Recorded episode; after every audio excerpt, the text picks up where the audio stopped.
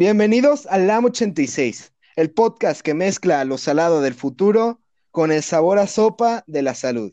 Hoy estamos como siempre con nuestro historiador favorito y amante de los cómics, el mismísimo Salvador Soto, alias el Chava.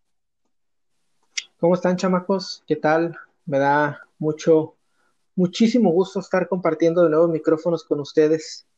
Igualmente, Chava. Así como una gran amiga mía, de todo mundo, gran dibujante y experta en debatir, Renata Coronado. Hola, hola, aquí estamos de nuevo. Eh, hoy es el cuarto capítulo y el fin de este es su tema que hemos llevado en estos últimos capítulos, en los cuatro que llevamos, que es la salud. Eh, al final de este capítulo vamos a dar una conclusión para darle cierre a todo, todo este tema que acabamos de ver y eh, pues antes de eso vamos a hablar del tema de la semana, que es la medicina futurista o postapocalíptica. Ahora, ¿qué es lo que toca para la medicina? Cuando hablamos del futuro, eh, llegamos a pensar en dos cosas, no sé si me equivoco. Llegamos a pensar en supertecnología o en un futuro que es completamente un desastre lleno de tierra, justamente a lo Mad Max, ¿o no? Es, es verdad. Nunca hay como un punto medio, siempre es esos dos, aunque posiblemente, no sé, luego hace un par de décadas creían, no, es que en el 2020 va a haber carros voladores y no sé qué, en el 2020 estamos aquí sacándonos los mocos. Estamos encerrados padeciendo una pandemia como hacía 100 años no lo había y y no, no hemos avanzado mucho, que digamos. no, pero aún así tenemos muchos sueños, muchas expectativas en cómo puede ser el futuro. Es una de las cosas que como seres humanos más nos preguntamos, cómo va a ser el futuro y cómo sería la medicina. Ahí va una de las preguntas que les quiero hacer a ustedes. ¿Cómo sería la medicina si... ¿Qué toca para la medicina después de esta pandemia? Considero, voy a tomar la palabra, Renata, considero, considero que viene, viene un reto bastante, bastante fuerte para, para la humanidad, de que pareciere, pareciere que vamos a dar unos pasos hacia atrás y sin embargo este, este momento que vivimos sin duda, sin duda nos deja una, una enseñanza sobre de que el mundo necesita un respiro, ¿no? Pareciera que el mundo nos, nos dijo, a ver, a ver, chavos, párenle un poquito a su desmadre porque se están acabando prácticamente todo lo, lo que hay, así que vamos a tratar de hacer un, un respiro profundo, ¿sí? Y vamos a tratar de retomar el, el camino como íbamos todavía hasta hace 150, 200 años, ¿no? Con un respeto, un respeto fundamental por la vida, por la vida no solamente humana, sino por la vida en el planeta. A mí me gustaría pensar que la medicina vuelve a sus orígenes, ¿no? Me gustaría pensar que la medicina vuelve a los orígenes, vuelve a la herbolaria, vuelve a, tratar de entender esta esta forma clásica, quizá no tan rápida, pero efectiva de resolver los problemas. Sin embargo, pues la tecnología nos deja, nos deja otros, otros datos, ¿no? Eh, las impresoras 3D, eh, la nanotecnología están, están siendo muy, están, están haciendo su chamba de manera muy, muy acelerada y creo que también por ahí va va a ir algo del, de la medicina del futuro, al menos, al menos en los próximos 50 años, chamacos. ¿Cómo ven? Estoy de acuerdo y creo que en el mejor de los escenarios, esas dos partes del, no sé, la herbolaria, eh, toda la cosa de los aceites, toda la, medicina alternativa que a fin de cuentas, aunque muchos creen que sea pura paradilla y cosas así, digo, yo en lo personal he comprobado que funciona y que si bien no va a ser un, una pastilla que te noquea, entonces ya no sientes pues dolor físico, tiene otras maneras en las que ayuda. Y creo que en el mejor de los escenarios esas dos partes de la medicina se fusionan y llegan a un tipo de armonía en el que las dos se implementan, porque hay cosas que no vas a tratar con homeopatía o que no vas a tratar con un tecito de manzanilla para que se te relajen los músculos, ¿no? Y también hay cosas en las que no necesitas doparte y meterte cuantas cosas al cuerpo para estar bien. Por ejemplo, eso que dices de las impresoras 3D, pues no vas a tratar un implante de corazón o un implante de riñón o algo parecido, no con herbolaria. Entonces, creo que sí es algo que nos va a tocar ver que creo que a lo mejor no lo vemos inmediatamente después de esta pandemia, ¿no? Pero creo que es algo que va poco a poco progresando y que va poco a poco tomando su lugar la medicina alternativa y evolucionando la medicina, pues, de alopatía y creo que va a ser algo muy interesante ver si esas dos ramas pueden llegar a fusionarse y estar de acuerdo y convivir para una mejor salud de nosotros o si van a seguir como medio peleadas. Yo quiero agregar que, por ejemplo, este, no podemos saber cómo es el futuro, si va a ser malo, si va a ser bueno. Lo que sí podemos saber es que la gente aprende de lo que sucede, en la mayoría, pero creo que debido a todas estas situaciones que hemos tenido, hemos aprendido los humanos a usar este, estos distintos campos en la medicina, como la herbolaria, que ya me suena hecha, este, así como los nuevos avances tecnológicos que vamos a tener durante la, durante, pues, lo que queda de historia. y este, quisiera como decir que em, no sé cuál es la palabra. Em, ah, este, digamos que esta epidemia pues no es única y que eh, no es la única y no va a ser la última, me imagino.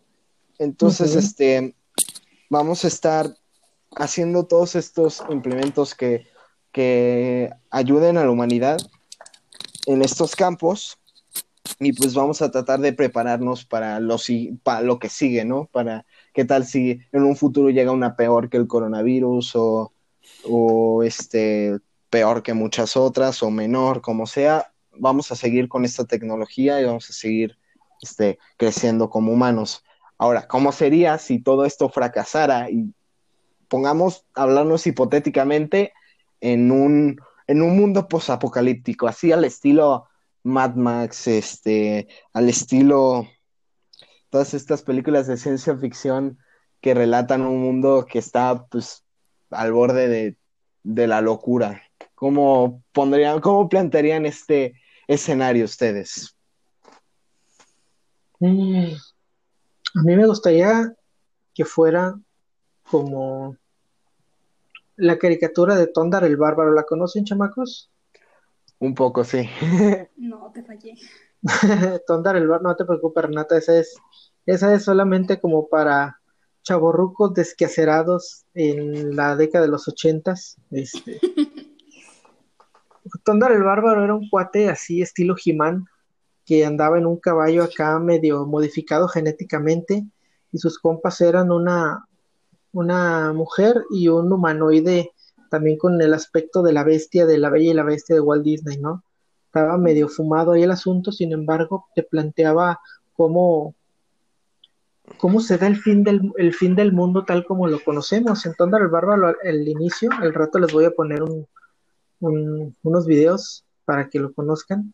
Eh, en Tondar el Bárbaro se presentaba que el fin del mundo tal como lo conocemos venía por parte de una de la caída de un meteoro en una parte del mundo, lo que desencadenaba unos cambios climáticos muy, este, eh, muy gruesos y, ello le daba en la torre de la vida como la conocemos.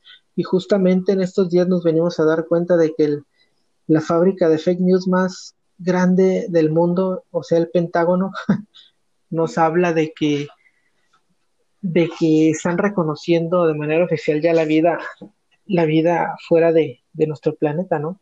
Que es un, que este, pues es un, es una noticia también que quizá en, algún momento vamos a retomar por aquí, pero pero el futuro quizá está más cerca de lo que, de lo que pensamos, chamacos. A lo mejor eh, nosotros decimos, ¿qué les gusta hablar de futuro? ¿50 años?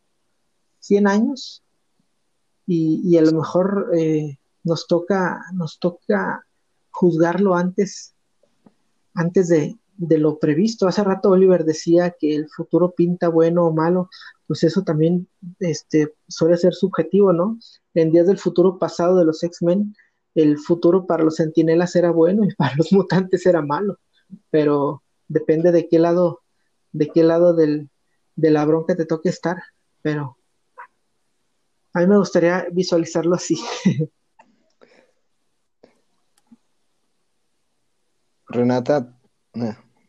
Yo creo que el futuro es bastante incierto y es difícil tratar de encontrar una imagen del futuro de algo que me gustaría, ¿no? Que pasara o como fuera.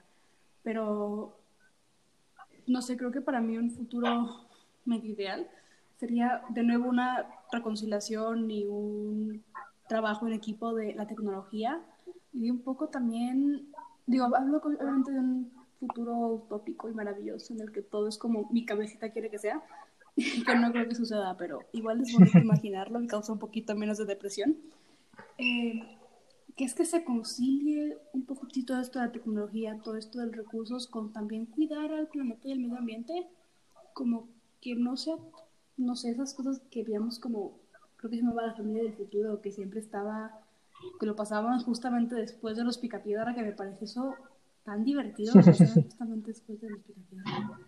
Pero no que sea todo así, ya sabes, naves espaciales y estructuras de titanio y todo súper moderno y robots por todos lados, sino que pueda haber, pues sí, una convivencia y una unión entre eso y la naturaleza y que se tome en serio el cambio climático y que se tome en serio los, em, las especies en peligro de extinción, que se tome en serio, pues ahora sí que cuidar el agua y cuidar los pulmones de la tierra y creo que eso sería como para mí lo padre, pero de alguna manera siento que vamos a terminar como una de esas películas de un futuro postapocalíptico en el que no hay nada más que tierra infértil y tres plantitas secas.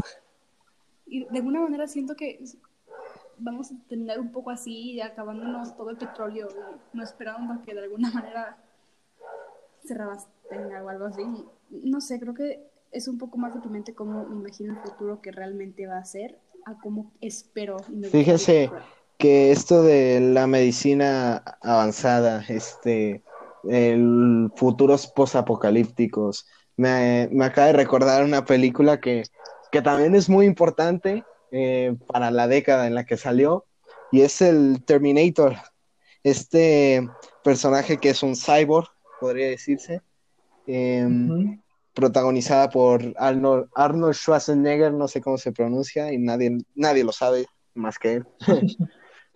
Em, pero, em, pues, se, me hace una, este, como una visión un poco retorcida, pero interesante que nos, que, que en este momento, en este mismo podcast, podcast, con lo que hemos llevado, me ha llevado a reflexionar sobre ello, ¿no? Y eh, también este, quisiera decir que, que esto de los cyborgs a mí me parece como también una de las cosas muy más interesantes acerca de lo que pueda haber en el futuro, de el momento en el que algunos avances tecnológicos nos sirven a los humanos más que pues, nuestro propio cuerpo, más que partes de nuestro mismo cuerpo. No sé a ustedes qué les parece esto de, de um, usar partes biónicas y eso, que ya existen muchos implantes y cosas así en el mundo. Pues yo creo que va a ser una realidad y que de alguna manera ya es una realidad, aunque no sean prótesis en el brazo que se convierte en una arma y entonces le pates el trasero a los malos. Pero sí es verdad que, por ejemplo, pues la gente que en algún accidente o que nació así, que no tiene un brazo, que no tiene una pierna, muchas veces recurren a prótesis y eso ya es algo bastante pues realmente cuando ves fotos, por ejemplo, hay muchas fotos de, no sé, modelos a los que les falta un brazo y que entonces modelan, ¿no? Con su, con su prótesis. Y me parece algo muy interesante porque realmente si nadie te da como el contexto, o si no lo ves como algo, ah, mira, es una modelo con sus prótesis, es algo realmente muy futurista. Que y, deja, y deja tú eso de, de la prótesis, ya, ya hay literalmente brazos y piernas biónicas que este, se asemejan mucho al comportamiento de un brazo y una pierna humana. Cha, ¿tú cómo ves esto? ¿Quieres algo que agregar? Eh, solamente eh, con respecto a lo que ustedes acaban de, mencionar, me parece muy acertado lo que, lo que refieren sobre ello. Y me gustaría, me gustaría profundizar en esta, en esta parte que, Renata mencionó hace un momento y que a mí en lo, en lo personal me, me agradó bastante, ¿no? Sea cual fuere el futuro que vaya a venir, ojalá los humanos nos, nos, nos hayamos dado cuenta de todo lo que perdimos por pelear por estupideces y, y de cuánto necesitamos estar en armonía con nuestro planeta, con nuestro medio ambiente y sobre todo con los demás seres vivos, sean humanos o no sean humanos. Chava nos decía en sus clases que la historia es la maestra de la vida. Citando, citando a los romanos, así es. La, los romanos decían que la historia era una magister vitae, una maestra de la vida. Y, hace, hace ratito estaba pensando cuando estaba, estaba revisando el guion, Oliver, que nos mandaste, estaba pensando lo que de repente algunas personas en la facultad de historia, cuando yo era estudiante, decían, nos preguntaban, oye, ¿y la historia para qué? Nos preguntaban los maestros, ¿la historia para qué sirve? Y, y muchos que se querían ver acá muy, muy chingaliebres decían, no, no, es que la historia sirve para conocer el pasado, entender el presente y, y prevenir el futuro.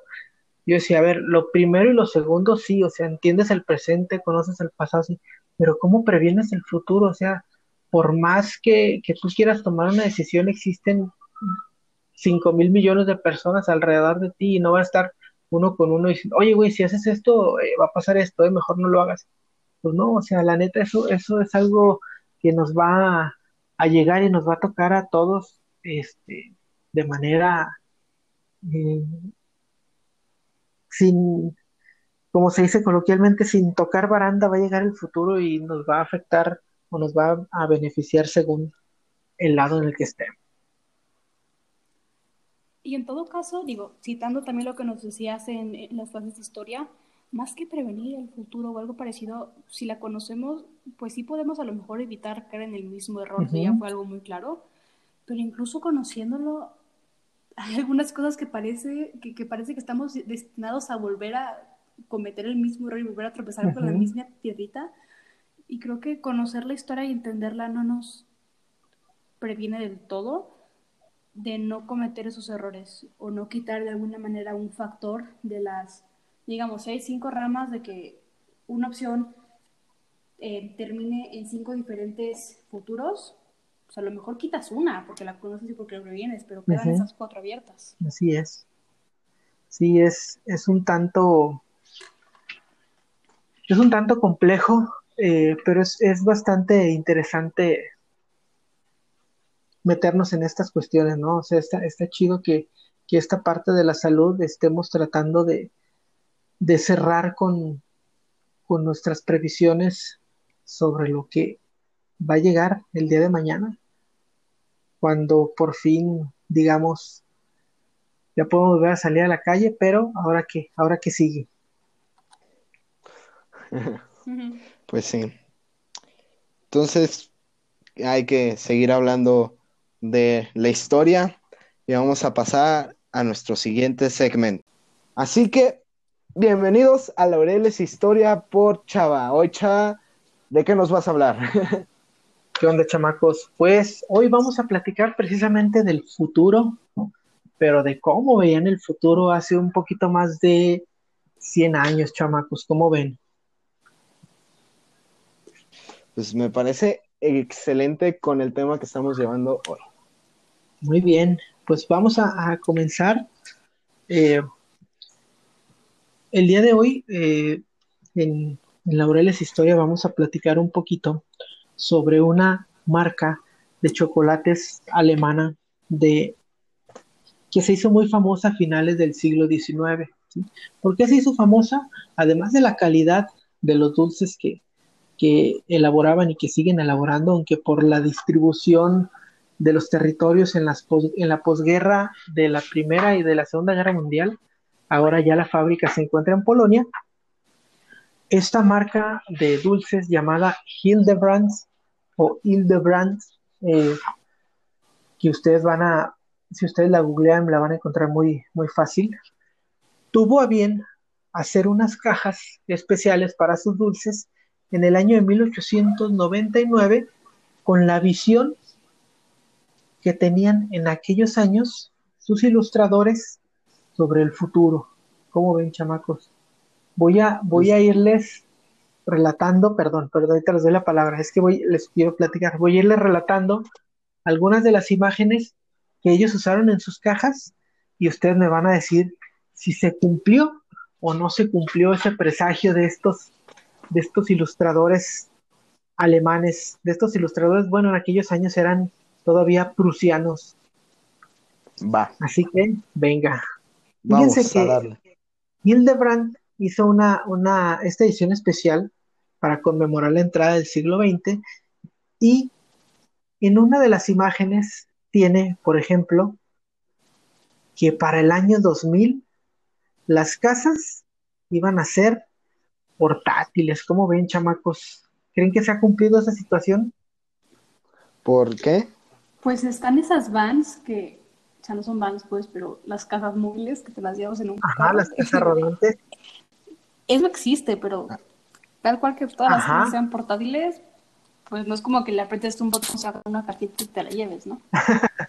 ¿Cómo Fíjate. funcionaría entonces los impuestos? en la, en la ilustración que, que manejó Hildebrand, planteaban lo siguiente, una casa así de ladrillos, concreto, con cristales y todavía gente arriba, estaban hechas sobre tarimas y esas tarimas las jalaba un tren a vapor sobre unos rieles que pues ahorita ya sería súper en contra de que no sería amigable con el medio ambiente por el tren este que va aventando humo a lo bestia. Y además, imagínense lo pesado que es un- una casa, y no, no vemos una casa en la ilustración, se las voy a compartir en Twitter, una, una casa de, de una planta y ya, ¿verdad? Con su techado, con su techado a dos aguas, y no, son edificios así de cuatro, cinco pisos, este, muy, muy monos, con mucha arquitectura, y pues obviamente en eso le falló un poquito a Hildebrand. Sí. Otra, otra, otra de las ilustraciones muy, muy características era de que para el año 2000 iban a existir las ciudades techadas, que iban a prevenir la lluvia, eh, los huracanes, eh, la nieve. ¿Cómo ven? ¿Se ha podido cumplir eso, chamacos? Yo te lo puedo, Eh, tú dame unos y yo te lo hago y, y mira, ya tienes tu granja de ahí de mm, zombies. a- a- aquí hay un En Minecraft todos, creo que fuera de eso, pues tampoco hay una ciudad. aquí hay un entre paréntesis. A ver, Eh, no, no, no cuenta la jungla de cemento. La- no, no, no cuenta el DF con sus calles que tapan todo el periférico. Oye, Ah, no. No, no, acá, acá la ilustración era de que, o sea, se ve el, el cielo que se está derrumbando con una tormenta de esas, este, que acaban con todo, y abajo del techo se ve pues, la, la gente acá viviendo su, su vida normal, este, pues para hacer del, del año 2000 nos tienen muy subestimados porque hay gente todavía a caballo, este, con unos tranvías ahí medios, medios de aquellos años, pero este, decían que iba a haber ciudades techadas. En la, en la película de Los Simpson casi, casi le atinan, Ajá, con el domo, ¿no? así es, pero tenía otras intenciones. Sí, yo justamente me estaba acordando de eso, del, del domo, ¿no? Que es como una visión todavía más avanzada de la que tenían con, con este alemán. en el siglo XIX a punto de ser siglo XX. Entonces, este, siguiente o ya es el último. No, vamos, vamos a ver otro- otros, otros poquitos más. Hay otra que a mí me parece en lo, en lo particular muy, muy importante por, por lo que podría suponer para el avance de la humanidad. Y es que dicen los chocolateros de Hildebrand que los humanos en el año 2000 íbamos a poder caminar sobre el agua. Y no solamente los humanos, ¿eh?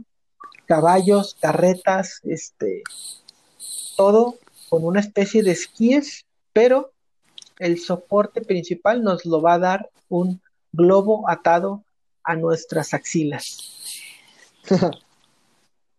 ¿Cómo ven, Jesús entró al chat. Algo Pues, así. fíjate, fíjate que este, pues este no está tan alejado de la realidad porque tiene su principio ahí que, que vamos a estar sujetados a algo. Así Eh, es. Aunque, por ejemplo, precisamente no sea el globo, podría ser, por ejemplo, lo que hacemos hoy en día, que es como el esquí acuático, que vas atado a una lancha y pues vas como surfeando amarrado a una cosa y prácticamente pues no te estás hundiendo, aunque estés en el agua. Así y- es, nomás, nomás que acá la gente que, que dibujaron los, los estos, se ve que están acá echando el cotorreo ahí en medio del agua, este, casi casi nomás les falta ahí traer su, su té, su chela para que vean nomás qué, qué concha está el asunto, pero, pero sí, este, sí tiene razón que hay, hay un principio físico ahí eh, inmerso, sin embargo, pues creo yo que al menos la idea de Hildebrand de que nosotros pudiéramos seguir cotorreando no solamente en el suelo firme, sino también en el agua, le falta un poquito todavía para, al menos para hacerlo de esta manera que ellos nos lo presentaban. Creo que en todo caso, algo en lo que más podrías quedarte como estático ahí sobre el agua son esas mochilas que no me acuerdo realmente a qué están conectadas, pero que propulsan justamente el agua de- del mar o, o del lago y te mantienen como medio suspendido. Entonces, creo que Así eso es es. como también lo contrario, pero lo más también cercano que hay en lo que te puedes quedar prácticamente estático, porque también tienes que ahí O la burbuja de mantener el plástico, ¿no? balance. Ajá. También, Ajá. Así es. Ay. Hay algo, hay algo que sí le atinaron, chamacos. Hay algo que sí le atinaron. Y son las videollamadas. No tan, no tanto como nosotros las conocemos ahorita que nos ponemos el teléfono celular enfrente y empezamos a cotorrear, pero eh, aquí los chocolateros nos hablan de un dispositivo bastante, bastante elaborado con un, este, con una especie de fonógrafo y con un proyector y donde la persona con un chorro de cables está hablando y está viendo la, la, la imagen proyectada de la persona con la que tiene la comunicación. Ahí sí le atinaron. Como en Star Sí. Wars. fíjate, este eh, es de estos casos pequeños en los que pues, la, la realidad supera la ficción, ¿no? Como ahorita tenemos este, pues, inventos yo creo que más avanzados que un proyector y un fonógrafo. O sea, tenemos la capacidad de recibir el pues, video y audio de un mismo dispositivo. Y donde sea, y son muy accesibles para la gente. Así es, así es. Otra cosa que también presentaban los chocolateros, ya casi terminamos, chamacos. Otra cosa que presentaban los chocolateros era algo, era una, una idea bastante eh, útil, pero a la vez bastante peligrosa. Chimeneas radioactivas. Una, una chimenea así que da un chorro de luz, pero con, eh, con un solo elemento ahí de tamaño muy pequeño mm, de la radioactividad. Recuerden que por aquellos años empieza la, la investigación sobre este fenómeno Sí. químico y, y ellos le, le abonan a, a eso. ¿sí? Otra cosa que sí le atinaron fue el tren eléctrico, quizá no como viene aquí en la ilustración, pero sí lo, sí lo visualizaron.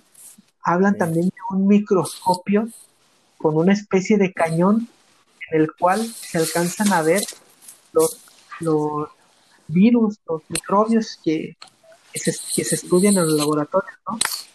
Y, y fíjate aquí, Chava, Ajá. se, se retoma el tema que hemos llevado, el- la medicina futurística, ¿no?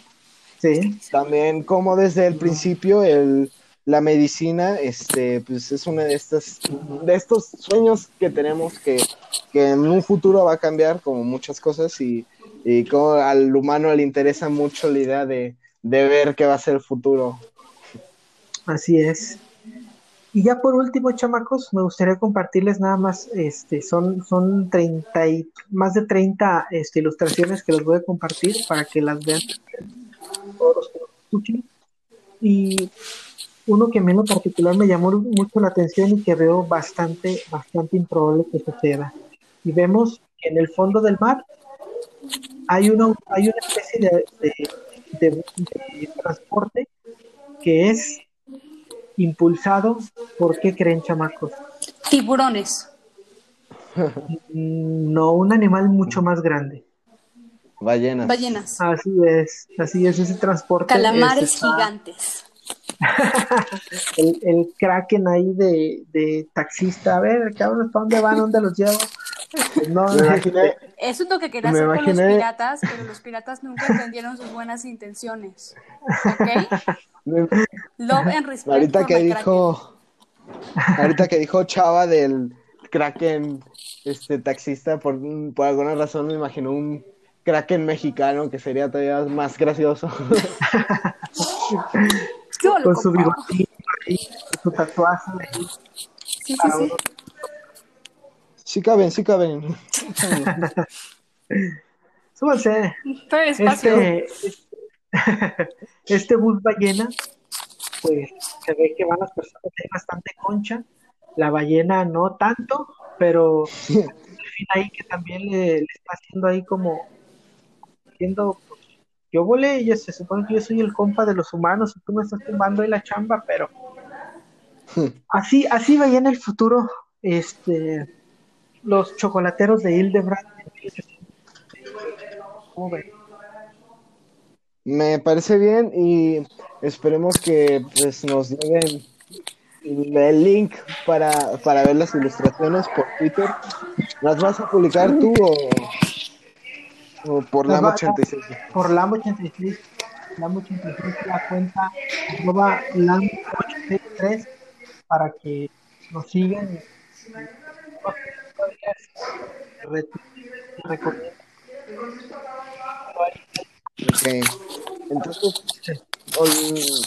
no recuerden estar siguiendo a LAM863, que es la cuenta de Twitter.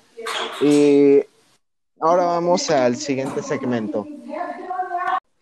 Bienvenidos a De Veras o de Amentis. Hoy les traigo unos datos curiosos, aleatorios, y su tarea será decir si son verdaderos o son falsos. Falso. Pero, pero van a estar de contrarios y Cha, Renata, ¿ok? Este, Ah, o sea, si él dice a verdadero, yo te tengo que decir que es falso y tengo que argumentar por qué creo que es falso cuando él piensa que es verdadero. No, Ah, eh, vamos a contar si latinaron. ¿Cuántas veces dijeron que es verdad ah, y realmente era verdad?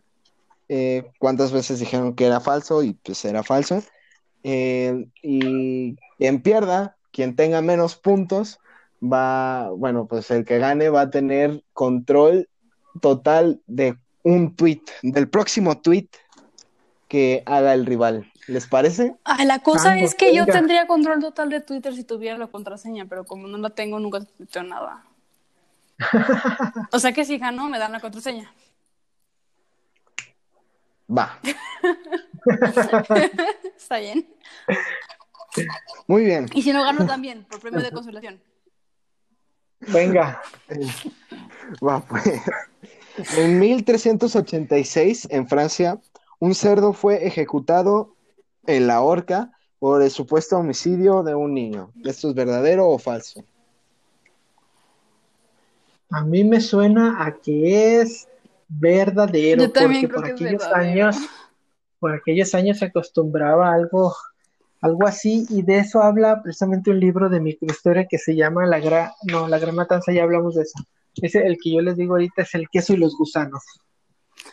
Si Chavo ya dijo que es verdadero, puedo decir también que es verdadero, porque sí me suena a algo que los franceses harían. Sí, suena algo a que después de lo de la matanza de gatos que escuchamos, yo creo que es posible y por supuesto Suena es razonable. verdadero. Es que suena razonable. Es lo peor, suena Sí, razonable. Siguiente. Em, eh, la palabra cementerio proviene de la palabra, la expresión griega cleimonterio, que significa piedras enterradas. ¿Esto es verdadero o es falso? Va, Renata. Ah, ¿Puedo buscar en Google? No. Ok, em, yo voy a decir, ay, es que no sé de etimología grecolatina todavía. Mm, o sea, sé como lo básico. Ah, voy a decir que es falso nada más por llevar la contraria a alguien que no ha dicho. A mí también me ¿Tú, suena, Chava? me suena, me suena un tanto falso. A ver, Oliver, ilústranos. La respuesta es que es falso. Eh, sí viene de una, sí viene del griego, pero no es de cleimonterio, que eso no significa nada, me lo acabo de inventar, sino de una, de una palabra que significa que es coimetirion. Coimetirion, eh, no sé si lo pronuncié bien o lo pronuncié mal, no creo que haya griegos en, en nuestros oyentes que me puedan criticar. Mm, Pues no sé, porque yo tengo tíos que sus papás eran griegos, entonces a lo mejor ni lo escuchan y te juzgan con la mirada. Tal vez. Si los hay, que nos corrijan. Por favor. Me juzgaría, me juzgarían con el oído, ¿no? Em, coimetirion significa dormitorio, Ande, para pues. que aprenden algo. Muy bien. Me voy a Este, ir a mi existe- lo que él dijo. al coimetirion. Eh, existen lugares en el mundo donde está prohibido morir. ¿Esto es verdadero o es falso? Mm. Está tan disparatado que los humanos estamos tan pinches locos que voy a, aventurarme a decir que es verdadero. Yo por llevar la contraria, chavo, voy a decir que es falso. Uf, pues aquí ya tenemos ventaja de alguien. Y Chava, en efecto, es verdadero. Renata, bien. acuérdate, somos humanos, estamos locos. Sí, pero Siguiente. Bueno, vamos a dejar de hablar de humanos. Venga, El Pentágono, y- el Pentágono y la NASA confirmaron avistamientos de naves extraterrestres. Verdadero. ¿Esto es verdadero o es- es ah, verdad. verdadero, hasta ratito lo platicamos. Bueno, la NASA no sé, pero el Pentágono al menos sí. It's true. Pues sí. Em, siguiente noticia. Bueno, noticia no, sino dato. Este, este es un poco difícil, ¿ok? Este está extraño. Em, el ruido de un elefante es tal que llega a espantar a pequeños roedores de sus, de sus pues, lugares donde habitan. El ruido de un elefante al caminar. ¿Esto es verdadero o es Yo voy a decir que verdadero esperando que Chava diga falso para ver si tengo otra vez ventaja. Sí, voy a- me voy con falso. Va, pues. En efecto, Renata, te equivocaste. Ah. Chava, es falso. De hecho, los elefantes casi no hacen ruido al caminar. Tiene sentido. Renato se desconectó de la llamada. Bueno, ya verán un tuit de Renata en que haya controlado Chava. No sé qué encontraremos. Tal vez una crítica a Hamilton, espérensela. Espera, crítica Seré positiva o negativa. Seré. Ah. Bueno, pues ya vamos al cierre. Vamos al cierre de este, de este tema que hemos llevado, que es la salud. Un tema que no pensé que fuera tan interesante como pues sucedió. Dijo el del, pero dijo la persona cuya madre es médico. sí. Creo que mi mamá me va a pegar cuando escuche esto. Mamá, perdóname. Eh, pero resultó bastante interesante y pues vamos a darle el cierre, ¿les parece? Venga. Llegamos al último segmento. Bienvenidos al segmento 4 que se llama La cereza del pastel. ¿Ok? Para esta dinámica haremos, daremos un cierre a este, a este mes, al tema que hemos hablado desde, desde la cuarentena y la pandemia hasta el Alzheimer y, y Freddie, Mercury, ¿no? Y eh, este fue el mes de la salud y ahora vamos a escuchar sus conclusiones. Eh, ¿Quién quiere empezar? Adelante, Renata. Oh, rayos, esperaba que, ah, que empezaras como gusto. Ah, bueno, creo que... Bueno, pues... Venga. Adelante, chava. Así tengo tiempo de pensarlo. Pues tú lo, tú lo mencionabas hace un momento, Oliver, este, pareciera que, que el tema de la salud si bien da para, da para mucho en, círculos especializados y en círculos académicos, pareciera que, a, los, a, los, a los simples mortales como nosotros tres que, tenemos esa, esa cualidad y por la cual estamos aquí, no, no nos iba a llevar o no nos iba a dar para tanto ese, ese tema. Creo que funcionó bastante bien, ¿no? fuimos, fuimos eh, dando perspectivas desde nuestras realidades y nos dimos cuenta de que la salud es algo tan importante, pero también tan, tan infravalorado, que solamente le, prestamos atención cuando, cuando no la tenemos, ¿no? Como dice esa, esa frase tan sobada y coloquial. Pero creo que a final de cuentas pudimos, pudimos ofrecer algunas opiniones a las personas que nos escuchan sobre, ya no digamos solamente sobre esta enfermedad de modo, sino sobre algunas otras eh, que quizá algunos no conocían o que incluso otros ya habían olvidado, ¿no? Haciendo un juego de palabras con el, con el Alzheimer. Pero el VIH, el Alzheimer, el COVID-19, todas las prácticamente todas las, las, las enfermedades que abordamos nosotros en este, en este mes han sido, han sido eh, una preocupación de índole, de índole mundial y es necesario que nosotros desde nuestras realidades, desde nuestras trincheras, le prestemos la atención debida para ver de qué manera nosotros podemos ya no solo ah, lo que una cosa que también que platicábamos, ¿no? Ya no solo ver cómo no me da a mí, sino pensar en, comunidad y qué tan qué tanto puedo hacer yo para cuidar a, mi entorno, a, las personas que están a mi alrededor, ¿no? Sí.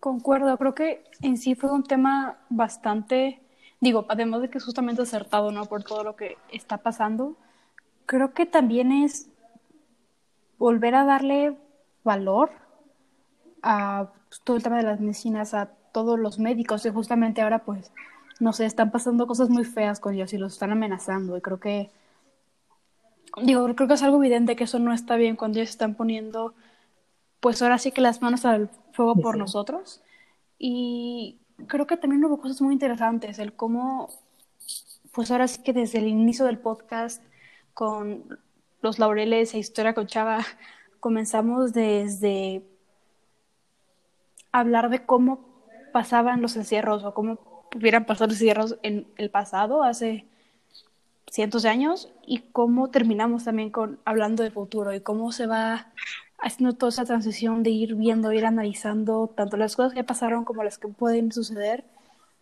y también ser conscientes de muchas cosas, porque también, digo, nos ha tocado a nosotros tener que investigar, ¿no? Para más o menos saber de lo que estamos hablando. Digo, no tuve como tanta oportunidad de compartirlo, pero estuve investigando un poco, pues, de las impresoras 3D, imprimiendo órganos y cosas así. Y creo que también para nosotros el empezar este, bueno, retomar este podcast y investigar y tener que prepararnos ha sido, pues, muy fructífero y es de alguna manera pues tener sí algo que hacer y también informarnos e ir apoyando pues nuestro aburrimiento, todo lo que está pasando durante la cuarentena. Y creo que en sí fue bastante enriquecedor todo esto, habláramos de lo que habláramos. Sí, me agrada cómo, cómo empezamos hablando del de nuestro presente, ¿no? De la pandemia, del coronavirus, de, de incluso cómo sobrevivir cuarentena del aburrimiento, ¿no? Y fuimos tocando temas del pasado y ahora hablamos del futuro. Entonces se me hace un ciclo, este, pues, como quien dice, pues perfecto, ¿no? Como un ciclo que nos sirve de ejemplo y siento que eh, aprendí muchas cosas, así como también eh, espero que haya aportado información en este mes de podcast que tuvimos de salud. Em, hablamos de, de, muchas enfermedades, de muchas personas, y Cha dijo que el show debe continuar porque no hay personas indispensables en, este mundo, pero sí hay cosas que son indispensables, y una de esas cosas es la salud.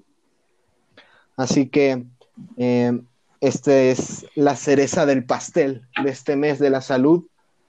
Y con esto vamos a cerrar el LAM 86 este jueves, este, este capítulo que es el que cierra con el mes de la salud.